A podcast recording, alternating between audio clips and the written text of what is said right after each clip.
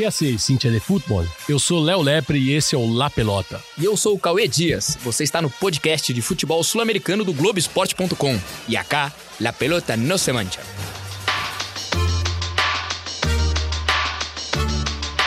Yo me equivoqué y pagué. Pero. La pelota no, la pelota no se mancha. Abreu tiró.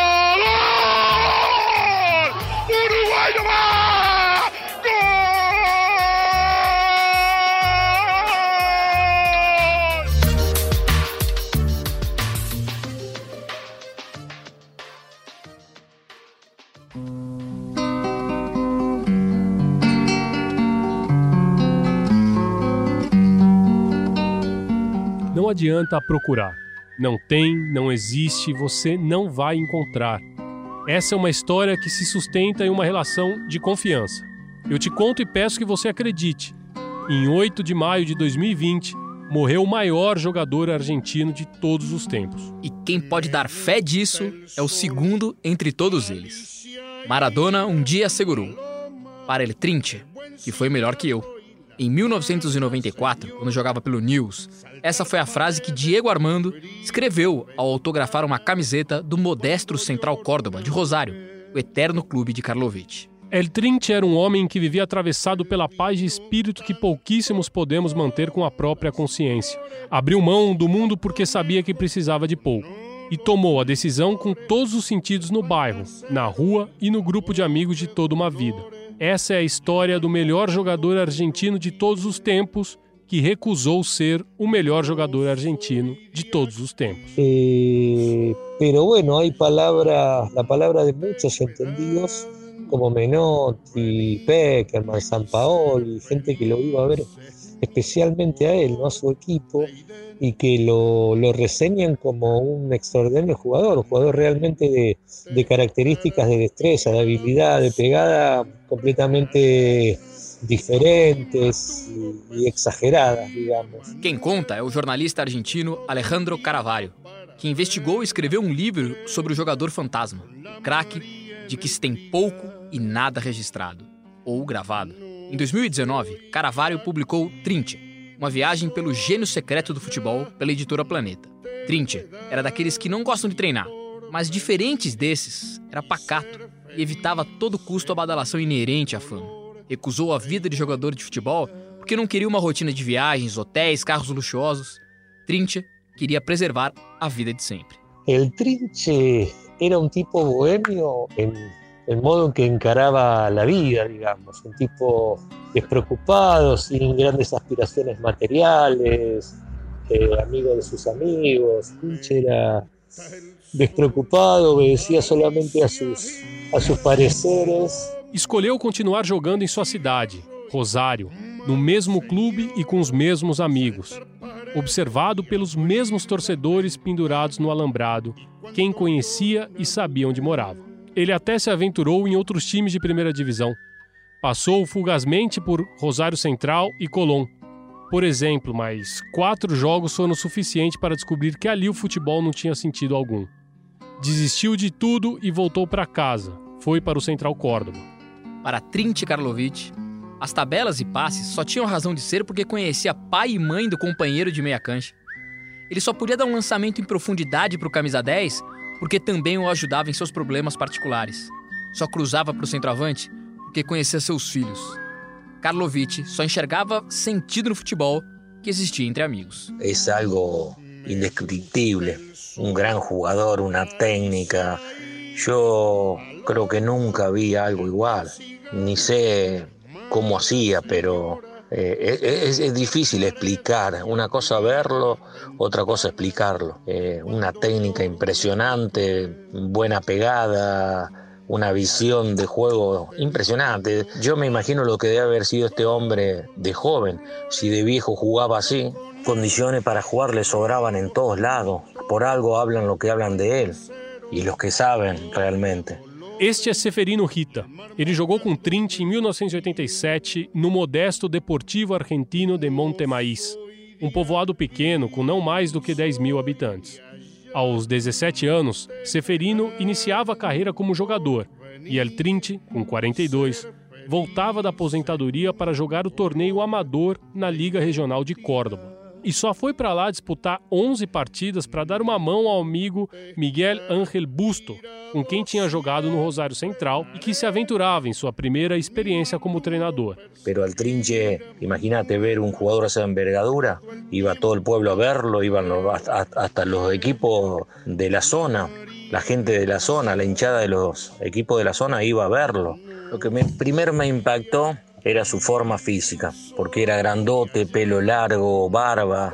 Le comenté que el primer impacto para mí era como haber visto a Jesucristo, porque era muy parecido al Jesucristo de las películas y Essa foi a, primeira imagem que tenho dele entrando ao vestuário. Trinche cumpria com essa exigência não declarada para ser craque. Era um canhoto que tinha como especialidade a caneta dupla. Fazia a bola passar por debaixo das pernas do rival enquanto este lamentava má sorte, vermelho e tomado pela vergonha, Karlovic tornava a rolar a pelota por debaixo das pernas humilhadas no movimento de volta. E não fazia isso para menosprezar, não. Fazia como recurso técnico. Fazia porque lhe sobrava talento, como conta Alejandro e nos dá alguma medida de comparação o jornalista rosarino Hernán Amés. Quanto a su talento, todo el mundo, todo el mundo se declara deslumbrado por la habilidad que tenía el Trinche, así que eh, yo creo que si bien el mito se construye con una cantidad de agregados y suplementos de, a cargo de, de, los narradores, creo que, que en buena medida es cierto que era un jugador excepcional. Tal vez comparable con Riquelme, tal vez comparable con Fernando Redondo. Eh, lento, pero sí de dominar las acciones y de hacerse notar en la mitad de la cancha. Mas nem o máximo fuçador digital, o mais aprofundado usuário desses becos de internet conseguirá encontrar algo que comprove anos e anos de uma história de que se transmite oralmente. Karlovich não foi largamente filmado. Pouco que se tem registro são alguns segundos de um filme argentino rodado nos anos 80. Somente agora, após sua morte, começaram a surgir outros trechos de filmagens perdidas por aí. Porém, nada que nos dê real dimensão do jogador que ele foi, da fama que lhe precede. Era um, uma humildade impressionante. Eh, no era de alabarse, no, no, no. Pero adentro de la cancha una personalidad impresionante también, ¿eh? Adentro de la cancha una personalidad, eh, maña, todo lo que se te ocurra de un gran jugador. Es indescriptible lo que él hacía con la pelota. Es, eh, es para. Lo tenés que ver para crer. Ver. Essa é justamente a questão. Porque nem mesmo a grande noite que teve como jogador de futebol guardou registro. 1974, estádio do News. A seleção argentina, que se preparava para a Copa daquele ano, foi a Rosário disputar um amistoso contra um combinado local, composto por cinco jogadores do News, outros cinco jogadores do Rosário Central e Karlovic. Era o único ali que não jogava na primeira divisão. E Karlovic deu um baile. Foi substituído aos 15 minutos do segundo tempo, a pedido do treinador do selecionado principal, Vladislau Kapp, porque os seus estavam passando vergonha. Acabaram derrotados por 3 a 1. Y creo que el vínculo del Trinche con el fútbol era casi infantil, diría. El trato con la pelota, esa cosa instintiva, el potrero, eh, la no responsabilidad, la, falta de restricciones para jugar al fútbol. Eh, yo creo que él siempre supo en todo momento que, su, que ese carácter, que, esa, que ese vínculo que él tenía con el fútbol eh, era incompatible con ciertas ciertas coordenadas del fútbol profesional, creo que sempre lo tuvo, lo tuvo presente. Um dia, Menotti, também nascido na cidade de Rosário, convocou Trint para um treino com a seleção argentina, mas ele não foi. Tinha marcado uma pescaria com alguns amigos do bairro e não podia faltar, porque tudo, no final de contas, é uma questão de prioridades. Trint Karlovic tinha as suas e elas eram bem simples, jamais demandavam muitos recursos. Sempre remitindo-se a um futebol romântico, talvez, que se vivió mucho y en la última etapa durante la década del 70. Sin la necesidad de jugar en primera división, representó al hincha de cualquier equipo, de cualquier camiseta, se sintió identificado con él. Humilde que era, costumava recusar entrevistas para falar de si. São poucas as aspas de Trint. E sempre que perguntado sobre a fama de ser o melhor jogador que o mundo não viu, sorria tímido e se esquivava. Respondia com frases vagas, que não reuniam mais do que quatro ou cinco palavras. Y nada, esta cosa de los grandes escenarios, los homenajes, todo eso tampoco lo, lo sometían un poco a estrés, ¿no? No, no, él era un, un tipo más de, del pago chico, de juntarse en la mesa con los amigos y de, del trato más íntimo, más que del gran escenario y las entrevistas y los homenajes. O homem que recusou todo e qualquer luxo morreu vítima de um assalto sofrido no começo deste mês de maio. Para roubar a bicicleta, os ladrões covardes golpearam forte a sua cabeça. Trint era o futebol que escolheríamos sempre como a nossa primeira opção. Que mundo louco esse o nosso? Um mundo que nunca mereceu um homem como Karlovic.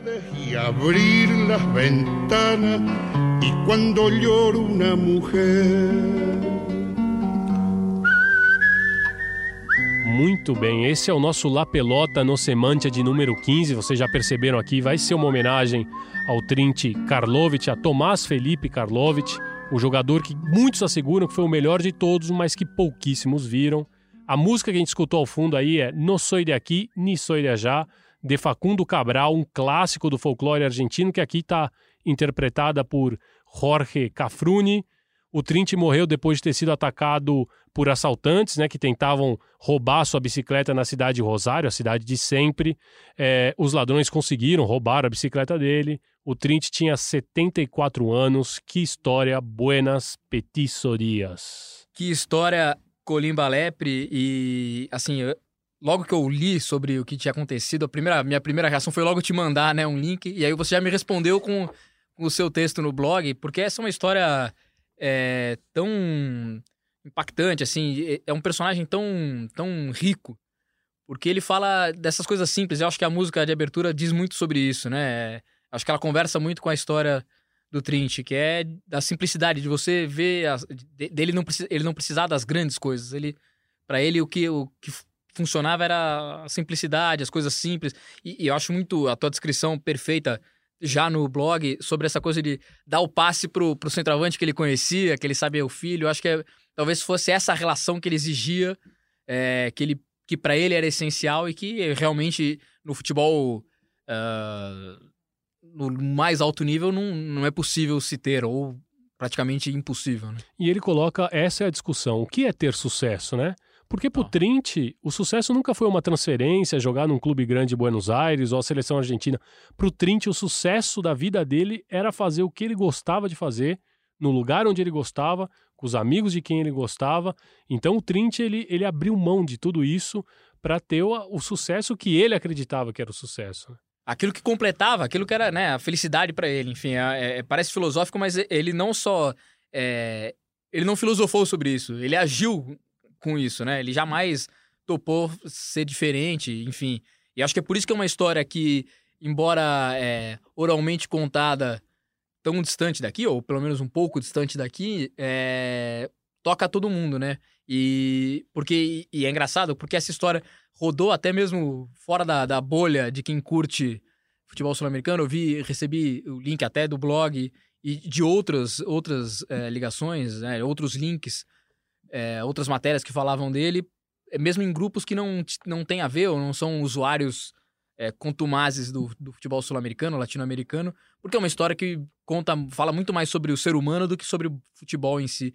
E eu acho demais que, eh, sem nenhum registro, e é verdade, você não vai achar registros de jogadas magistrais, como essa fama correu e como essa, como essa aura foi construída, né? É, e o interessante é a gente deixar claro aqui, porque nesse, nessa produção que a gente fez para o nosso podcast, deixam claro de que o Trint ele não era esse jogador boêmio de, de passar noites bebendo e chegar bêbado pra, no dia seguinte para jogar uma partida, não era de gastar todo o salário dele com a noite. O Trint ele era um cara pacato, ele era um homem simples do campo, o que eles dizem, né, de, los pagos ticos, né, do povoado, de, de grupos de amigo. Ele era um homem tímido, mas que tinha uma tremenda personalidade quando jogava futebol.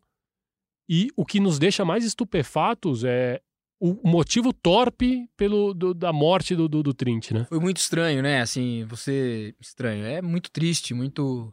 é, ele foi empurrado da bicicleta em que ele tava e bateu a cabeça no meio-fio da calçada. né? Uma, uma situação, assim. nossa, uma tragédia e, e ainda se arrasta um pouco porque é, ainda vai, é hospitalizado, enfim, toda, toda a situação se arrasta. É muito triste, muito muito único. Né? E é muito emblemático isso aconteça em Rosário, e esse é o nosso próximo assunto, porque esse podcast, a gente, o Trint, ele é um, ele também é um, uma forma da gente, de alguma maneira, não só homenageá-lo, homenagear Rosário também, mas nessa homenagem que vamos fazer a Rosário, ela começa primeiro com um contexto histórico, porque Rosário, ela tem passado por um momento complicado no que diz respeito à violência. Né? Especialmente a violência. Eu acho que esse caso nos traz a uma cidade tão. É, a gente aproveita o Trint para desembarcar em Rosário. É, e ele. E, e, uma cidade que eu, todas as vezes que eu estive, me senti muito em casa, assim, uma cidade muito, muito acolhedora. E, e ao mesmo tempo, uma cidade que tem sofrido muito com a violência. É, tem sido um ponto de um ponto de muita atenção, uma, uma, uma situação bem complicada lá. É, e, e, eles estão se debatendo com isso, né? Uma cidade que não, não tinha esse.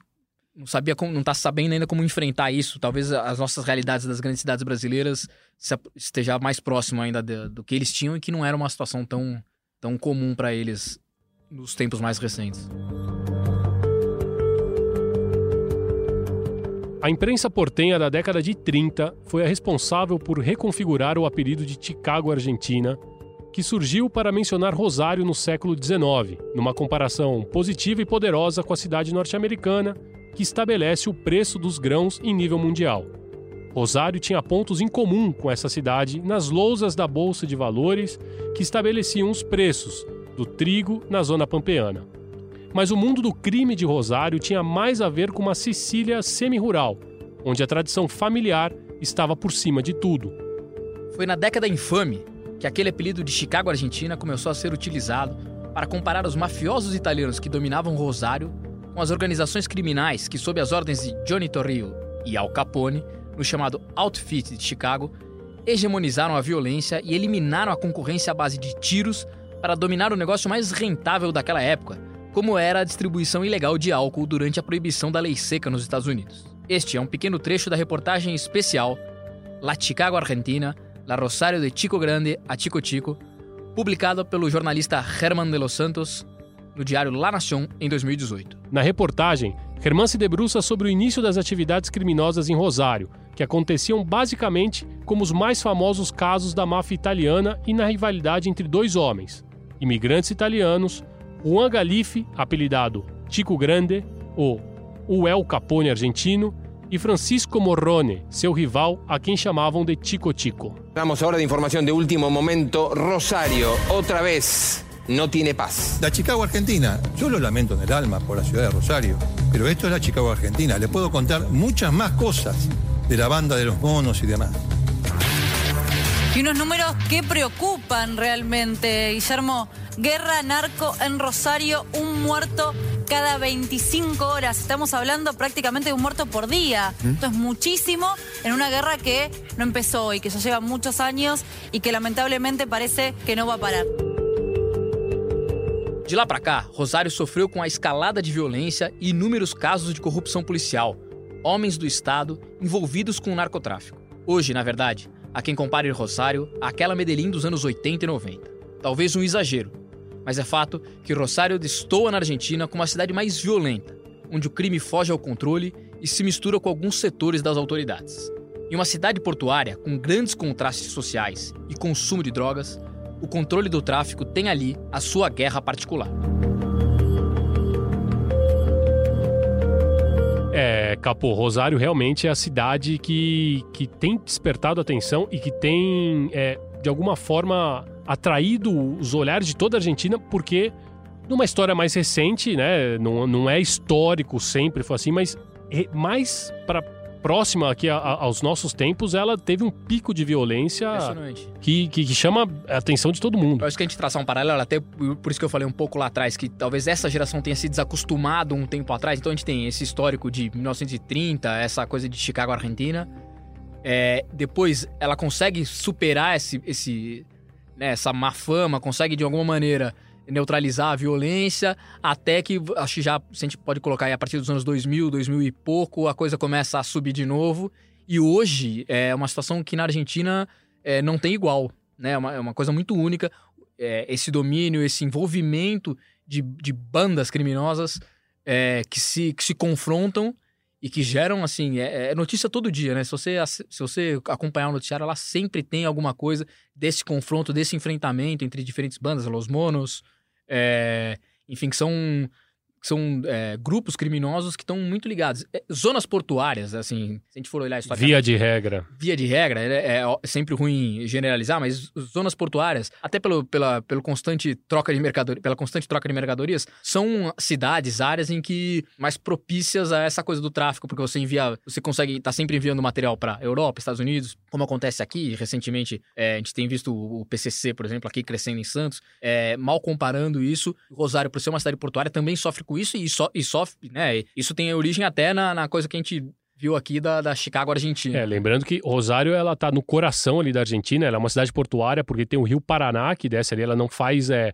ela não é, ela não tem um porto com uma saída ao mar, mas ela tá no coração, ela tá, ela tá muito bem localizada para todo o tráfico de drogas que acontece na América do Sul, seja da droga que vai, que sobe é, para Paraguai, para Brasil, para enfim, como assim, como a, a própria droga que desce dentro da própria Argentina e que por muito tempo isso foi um problema, porque se dizia que a Argentina ela não era, ou Rosário não era uma cidade onde a droga ficava, era onde a droga transitava, ela passava, passava por lá.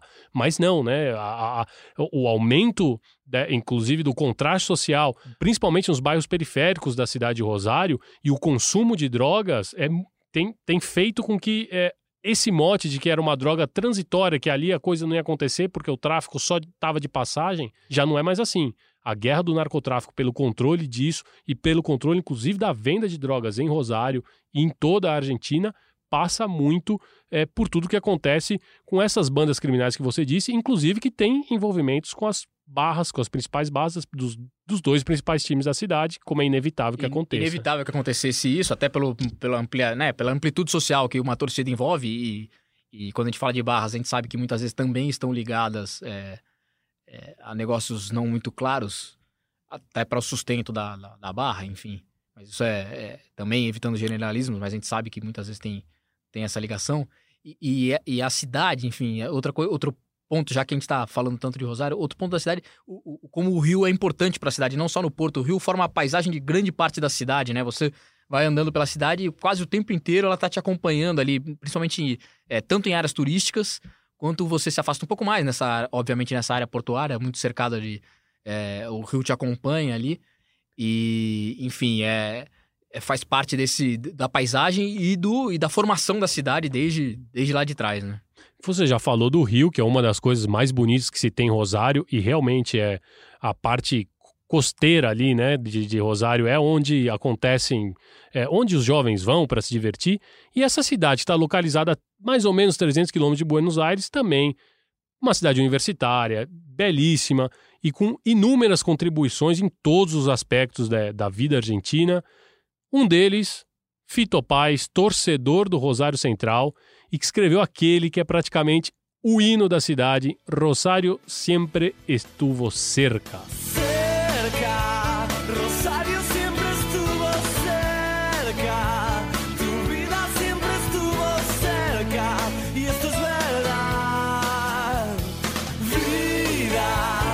Bom, além, além do Rio, além de Fito Paz, tem Alberto Olmedo, um dos maiores comediantes da Argentina, tem também o monumento à bandeira. Bonito o monumento, né, Capo? É muito bonito o monumento à bandeira argentina. É, é, na verdade, se você olhar, é o, é o ponto turístico mais conhecido da cidade. É o lugar onde é a referência à cidade é ser a cuna da bandeira argentina. Onde tudo acontece, quando um time sai campeão, é lá que eles comemoram. Rosário também é, é o berço de Roberto Fontana Rosa, outro torcedor do Rosário Central, cartunista e um tremendo escritor, tem excelentes contos de futebol. A gente já recomendou ele aqui, vale a pena. Ele é um sócio já desse. Ele é sócio. Ele um é dia a gente tem que ler podcast. alguma sim, coisa sim. dele, como a gente fez assim com o Hernan Cassiari. Vai ser difícil de escolher, né? Mas...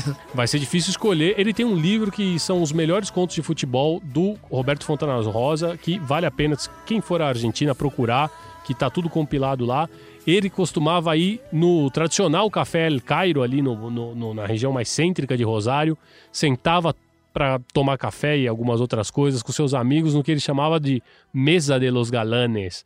que era a mesa dos galãs, né? Onde, na verdade, era, claro, era uma, uma brincadeira que ele fazia, porque já eram todos senhores, todos casados. O que mais tem lá em Rosário? Se a gente for falar de esporte, também é uma cidade importantíssima para o esporte argentino. Por exemplo, Lucha Aymar, ex-capitão da seleção argentina de hóquei sobre a grama, né? Que é um esporte muito praticado lá. A Argentina é potência Potência, nisso. né? Você anda nas ruas e, assim, final de aula, assim, você vê muita criançada, né? Muita... Começou muita com o feminino e o masculino e o também. masculino agora é forte é também. Forte. É, começa com o feminino, você via muito essa saída de aula, todo mundo com... Las com, Leonas. Com os taquinhos, e Las Leonas fez muito sucesso, né? Uma coisa que pra gente... É, aqui no Brasil é muito complicado. A gente teve até dificuldade de montar o time para a Olimpíada, né? Eu lembro muito dessa formação do time brasileiro, enquanto na Argentina, nosso vizinho, é uma, uma potência nesse esporte. A Luciamar Rosarina, oito vezes melhor jogador do mundo na modalidade dela. Olha, olha a importância dela. Tremenda. E se a gente for pro futebol, então, aí é. Aí nomes não faltam. Menotti, Di Maria, Eber Banega, Maxi Rodrigues, Kili Gonçalves, Marcelo Bielsa, que dá nome ao estádio do É News. louco. Tata Martino, Patom Balsa. Patom Balsa, você colocou o Patom Balsa nessa lista. Aqui, ele tem que estar, Patom Balsa tem que estar. Eu sou fãzaço do Patom. É muito direto, né? Com ele não tem hour. Não, é- ver, A ver. é sempre, se não tem frase dele, começa assim. Quem mais é de Rosário? Não, a gente falou agora de um, de um melhor do mundo que as pessoas não conhecem. Mas Rosário é a terra do melhor do mundo que todo mundo conhece. O melhor do mundo mais conhecido do mundo hoje. Lionel Messi. La Terra- Pulga. La Pulga. É, e muita gente. Ele tá tanto tempo lá né, em Barcelona, né? Ele vai, vai muito cedo, vai com 12, 13 anos pra lá. Que muita gente é, pode imaginar que a relação dele com Barcelona seja superior à relação que ele tem com, com a cidade natal dele, Rosário. Mas ele, te- ele mantém todos os laços ainda com a cidade. Familiares, é, amigos. é, enfim, a história do Messi, claro que é- ela é muito contada futebolisticamente em Barcelona, ela é totalmente contada quase. Vai ter 1% da, do começo dele ali em Rosário. Mas a história de vida dele continua muito atrelada lá. Não à toa, ele casou lá, casou com a. Com a Vizinha. com a vizinha dele de lá. É, enfim, todo, todo fim de ano faz questão de voltar pra lá. Ele não vai pra. Não, ele só, ele, ele só, ele só desembarca em Buenos Aires. Ele só desembarca em Buenos Aires e. Já estrada, pega um direto a abraço. estrada. E, e, enfim, toda a relação humana dele, né? Ruta 3, Buenos Aires, Rosário. E é uma boa estrada, né? É, Direto. Direto. É meio até cansativa, de tão reta que ela é. Vai, vai embora. E, en- enfim, ele. Enfim, toda- é, a gente associa muito ele a Barcelona, mas Rosário é a terra do melhor do mundo que você não viu e do melhor do mundo que você já viu, que é o Lionel. É verdade. E você deu a deixa perfeita, porque o Lionel Messi, ele escolheu um lado em Rosário, porque em Rosário você tem que escolher um lado. Não tem conversa. Ou você vai para uma pra um lado da calçada, você vai para o outro.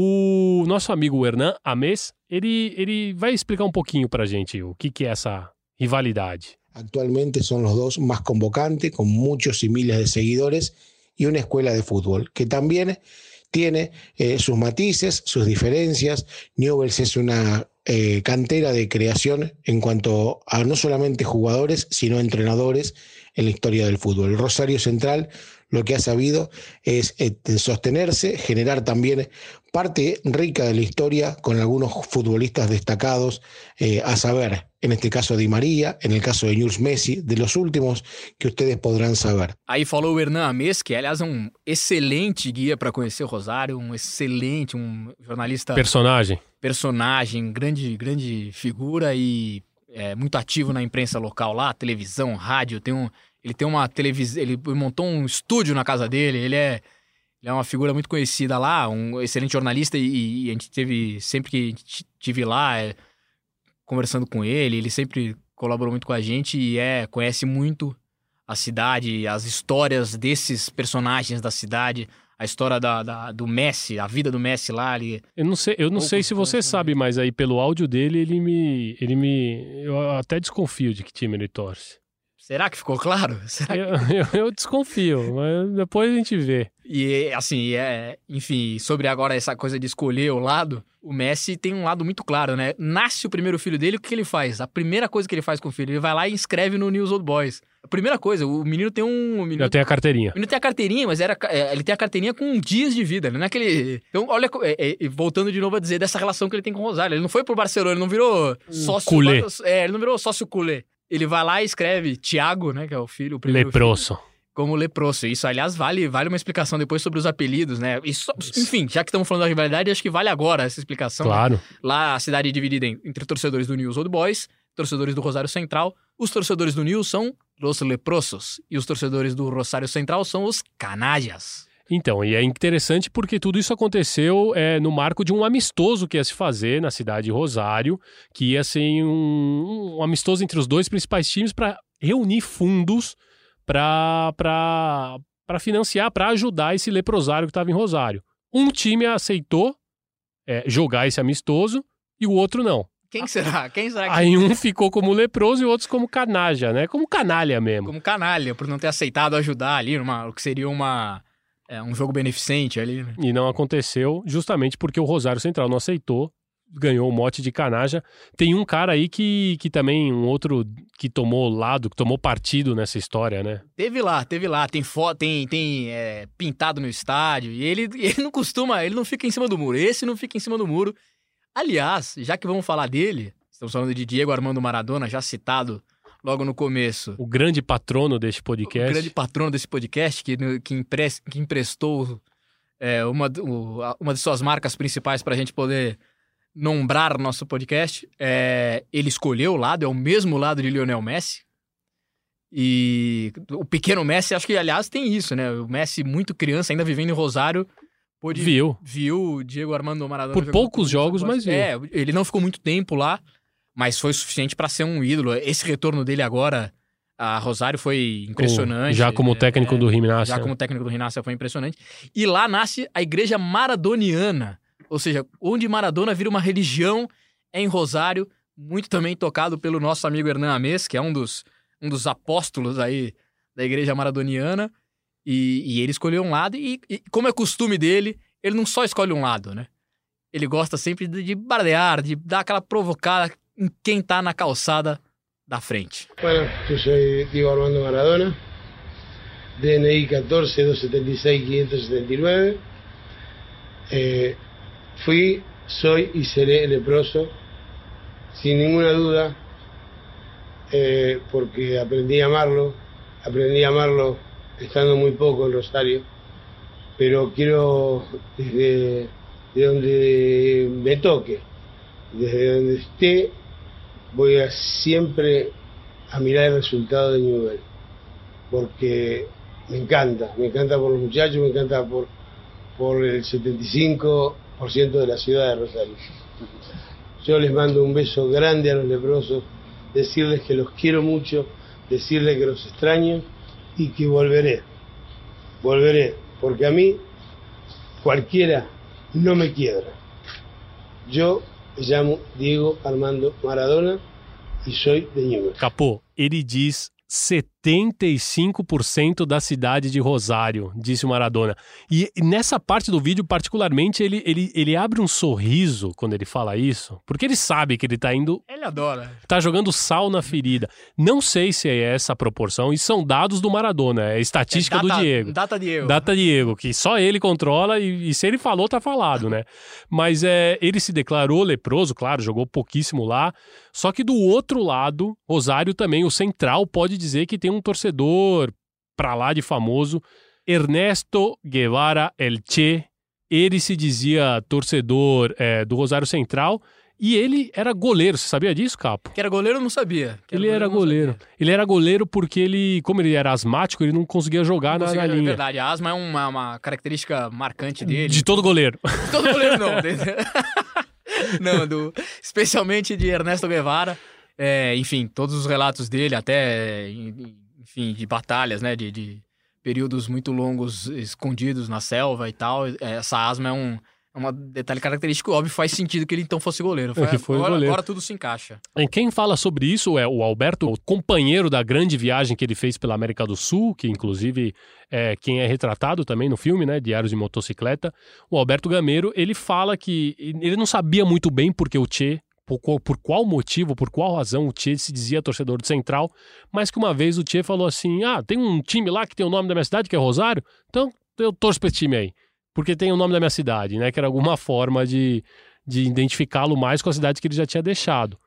Quem conta um pouquinho melhor dessa história também é outro amigo nosso aqui, o Juan José Sánchez, é, assessor de imprensa do Central. Ele tem uma outra, uma outra versão, talvez um pouco até mais romântica, do porquê Ernesto Che Guevara era torcedor do Rosário. Che Guevara nació en la ciudad de Rosario, más precisamente en la intersección de las calles Entre Ríos y Urquiza, pleno centro de esta ciudad a la vera del río Paraná.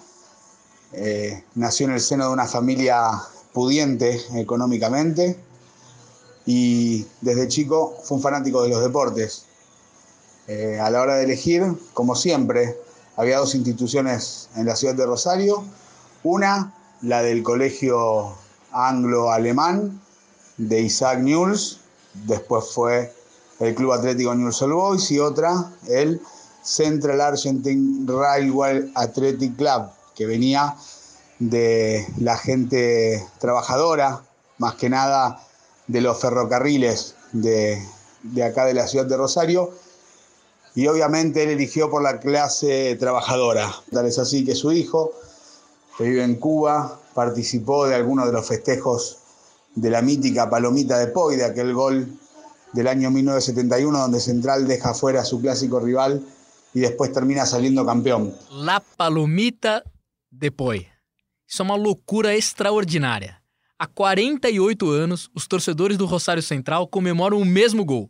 Foi pela semifinal do Campeonato Argentino de 1971, quando Central e News se enfrentaram no Estádio Monumental de Núñez. E deu Central. Vitória por 1 a 0 com gol de Aldo Poi, de peixinho ou de palomita. Según los hinchas, este fue el gol más festejado y por eso, cada 19 de diciembre, los hinchas se reúnen para recordar ese gol.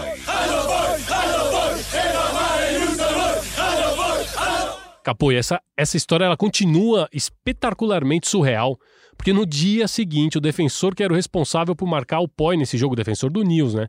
Ele ia passar por uma operação para retirar o apêndice. Eu nem sei, é isso mesmo, né? Apêndice. É, é. É, acho que é. é apendicite ali. E, é, acho que é isso. Uma dor danada. E alguns torcedores do Central, que eles também eram médicos, ou o médico que cuidou dessa operação, ele, ele foi mobilizado pela OCAL, que é uma, que é uma organização de torcedores é, canajas para América Latina, né? Assim que eles se, se nomeiam, para o cara conseguir é, o apêndice do, do, do jogador do, do News e do Rienzo, né? De Rienzo, que era o jogador que era o responsável por marcar.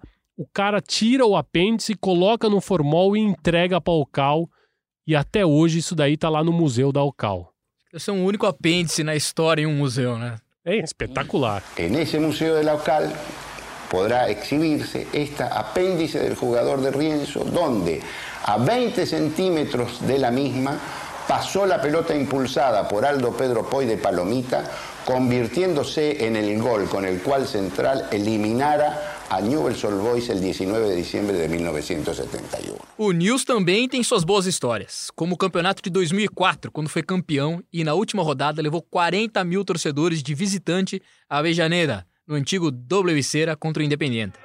Señores, no tiene sentido, se acabó, se acabó, se acabó, se acabó, se acabó. Campeón Newell's, campeón Newell's, campeón Newell's de este torneo Apertura. Así está Newell's desatando la alegría, soltando el resto, sabiendo que hay muchos aquí, adentro de este estadio, que eran muy pequeños hace 12 años, cuando escucharon a papá y al abuelo decir, venimos de la cancha, nene, es campeón Newell, y hoy, 12 años después, ellos, despuntando la barba, acomodándose el pelo, transpirando el tatuaje, se vienen para colgarse del que está al lado, ¿qué importa quién sos? Sos de Newell. Ou então o histórico grito de Marcelo Bielsa, depois da conquista do Apertura de 1990.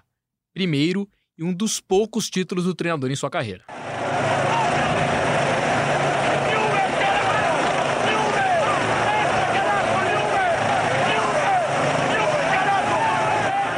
É, Capô, e além disso, a gente estava lembrando de outra história lá em cima, né? Porque é, quando eu tive lá no, no, Mar... no Colosso Del Parque, eu vi, você também teve lá e você também encontrou a mesma história. Exatamente. É espetacular, É essa. espetacular, é, uma- é um marco assim, porque é, é- a gente entender como foi parar lá é que é, que é legal, né? Eu não sei como você se deparou. Eu sei que eu tava caminhando e eu vi tinha um, um, um gol, as traves ali, e eu reparei que no, no rodapé tinha as cores do, do azul e amarelo do central. E eu falei, mas o que, que é isso? O que tá acontecendo aqui? Que loucura é essa? Uma loucura. E aí eu fui perguntar pro segurança lá, e o segurança me falou: não, essa daqui era, era a trave que tava no, no Gigante de Arrojito quando a gente saiu campeão, demos uma volta olímpica, campeão argentino, 1974, lá na cancha deles. Não, eu encontrei porque a gente tava, tava dentro do clube fazendo uma gravação e, e fica próximo a um ginásio, né? Isso. Eu- na saída do ginásio, assim, saiu ali, tem um. Enfim, tem uma trave no meio do nada num clube. Imagina um clube associativo, na saída do ginásio, tem uma trave parada ali no meio do clube. E aí, óbvio, todo- aparece todo mundo pra contar essa história, porque a gente tava num encontro de torcedores lá também. E, e torcedores que cultuam o Messi é, pela, pela história dele, enfim. A, a gravação era um pouco essa. E, os- e aí eles vêm, eles vieram contar, assim, com, mas com um ânimo. E todo mundo com detalhes. E, enfim, essa, a trave tava no. é, o- esse jogo foi um empate 2 a 2 O Nil sai atrás, chega ao empate. E o empate é suficiente para dar o título do Metropolitano de 74 pro Nils. E então esse é um. é- é- esse, e esse gol foi nessa trave, foi nesse gol Que o Zanabria. que Sanabria, Marito Sanabria, faz o gol do, do, do empate e aí dá o título ao Nils na casa do maior rival, com invasão de campo. Não, e o mais legal dessa história é porque como é que o gol vai parar lá, né? É. Porque. Você vai- como é que vocês vocês foram lá pedir Não é a o grama, gol? né? Não é um Não é a grama. grama que você arranca. Como é que você tem uma trave do, do teu rival? E aí a história fica mais legal porque em 78 a Argentina recebe é, a, a Copa do Mundo e os estádios que foram escolhidos eles passam por um reformas. E o gigante Arrojito ele passa por uma reforma. Ele até Brasil e Argentina é lá, aquele jogo 0x0 da O Copa Brasil e 78. Argentina é lá. É, lá em Rosário. E, e aí, o- inclusive, as traves são, são jogadas fora, vão para um ferro velho. E alguém vê as traves, dá o toque, claro. Alguém, torcedor do Nils, fala: olha, tem a trave aqui que, o- que o Zanabria fez o gol, é aquela, eu tenho certeza. Fala, mas não pode ser. E aí o Nils vai lá com um caminhão, torcedores do Nils, eles pegam aquelas traves e eles trazem para dentro, aquela trave, né? Eles trazem para dentro do, do, do Colosso Del Parque, então. E, e eles não sabiam, eles não conseguiam. Por mais que tinha a cor, que tivesse a cor ali no rodapé, com a cor original do- da pintura do estádio do, do, do Rosário Central, eles não sabiam, até que eles veem uma inscrição que estava lá ASC e o nome de uma pessoa. E eles começam a revirar todos os arquivos para saber quem era aquele torcedor, até que eles descobrem que aquele torcedor que, que, que escreveu a ASC, essa sigla, era torcedor do Nils e que participou da invasão de campo do gigante de Arrojito quando o Nils foi campeão. E aí perguntaram para ele: essa inscrição aqui é tua? Sim, sim, fui eu que fiz. Mas o que quer dizer a SC? A caça ali campeão. O cara invadiu o campo do rival, deu a volta olímpica E deixou a marca. e né? deixou a marca da. No, no, no- pô, é maravilhosa essa história. maravilhosa. E, e graças a essa inscrição, eles podem ter certeza de que que foi o gol, né? O gol, a, a trave, onde se materializou essa conquista. aí. O tento do Zanabria. Sabe quem também é lá de Rosário, Capo? Quem é de Rosário? Vilma Palma e Vampiros.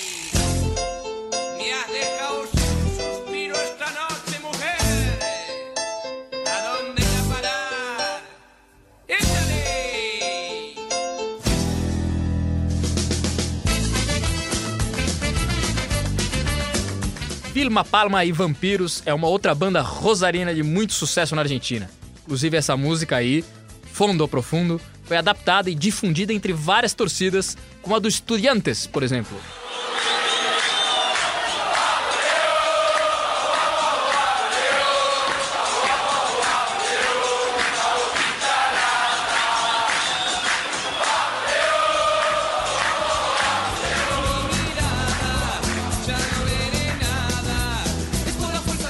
Então, Capô, Rosário vale a pena, né? É uma baita de uma cidade, é bonita, tem coisa Eu pra caramba. demais. É uma cidade que eu gosto demais, demais. É bom, bom clima, bom astral, cidade, cidade universitária, muito jovem.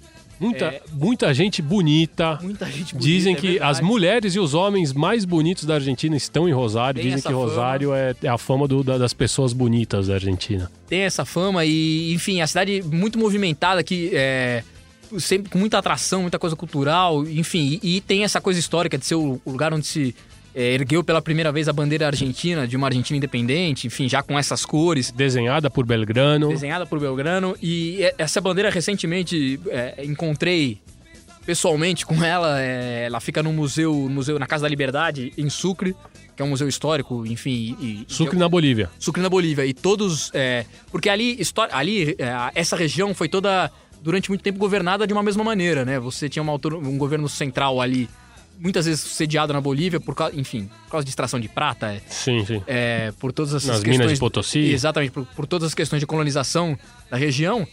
E o- a bandeira original acabou ficando, é, até por proteção, ela acabou indo parar na região. E ela hoje fica nesse museu, na Casa da Liberdade, a bandeira original, o trapo original mesmo. Já, obviamente, bem envelhecido, mas ainda muito é, possível de visitação ali. Ele só fica protegido por um vidro. É, é uma... Quanta coisa fora de lugar que a gente falou, né? É, o- é o gol do, do Central que tá no Que estádio do Nil. é a É bandeira a da bandeira Argentina da Argentina que tá na Bolívia. É, tá tudo, é o apêndice do, do jogador do, jogador Nils que tá no formal no museu dos caras do Central. É só. Nada tá dentro do tudo lugar. desubicado hoje aqui, tudo desubicado. Enfim, acho que é, é, é o símbolo da cidade de Rosário, ser o berço da bandeira argentina, e é uma cidade que vale muito a pena, é muito legal, muito... E além de tudo isso que a gente viu, é, eventualmente, obviamente, quem tá nos acompanhando, acredito que goste um pouquinho de futebol, viver um jogo lá em Rosário, é, eu não pude, nunca pude presenciar um clássico, mas já pude ver jogos diferentes lá, é, ali tem paixão. E todo esse lance de bandeiraço que se faz antes de, de confronto contra o rival, na casa do rival, começou em Rosário. Isso é coisa de Rosarino. Eles começaram, a tradição persiste, o Nils continua fazendo, o Central também continua fazendo, e eles dizem que dá um azar tremendo, que sempre quando se faz um bandeiraço, o time não ganha Melhor na deixar- casa do rival. deixar quietinho Não dia, tem né? coisa que não é bom copiar também, não é tudo que a gente tem que, né? Tem coisa que a gente pode pesar, ver se, se vale ou não vale. Vale a pena ir para Rosário, no Monumento à Bandeira tem o fogo lá da chama que nunca se apaga. Mas já que este também é um podcast, a gente já está quase encaminhando para os finalmente, é um podcast de homenagens. Vale a pena a gente também deixar uma homenagem póstuma aqui a mais um que se foi, o inesquecível cantor Sérgio Denis, que estava internado já tinha mais de um ano depois que ele sofreu uma queda em um show. Ele, ele deixou uma marca definitiva nesse cancioneiro popular de Cantia que a gente tem por aí, com a mais famosa canção que ele fez, né? Ou com a mais famosa canção que ele interpretava, Te Quiero Tanto, baita música, né? E conhecida e, rodou o mundo como, como canto de torcida. Então vamos escutar um pouquinho aí as torcidas cantando Te Quiero Tanto.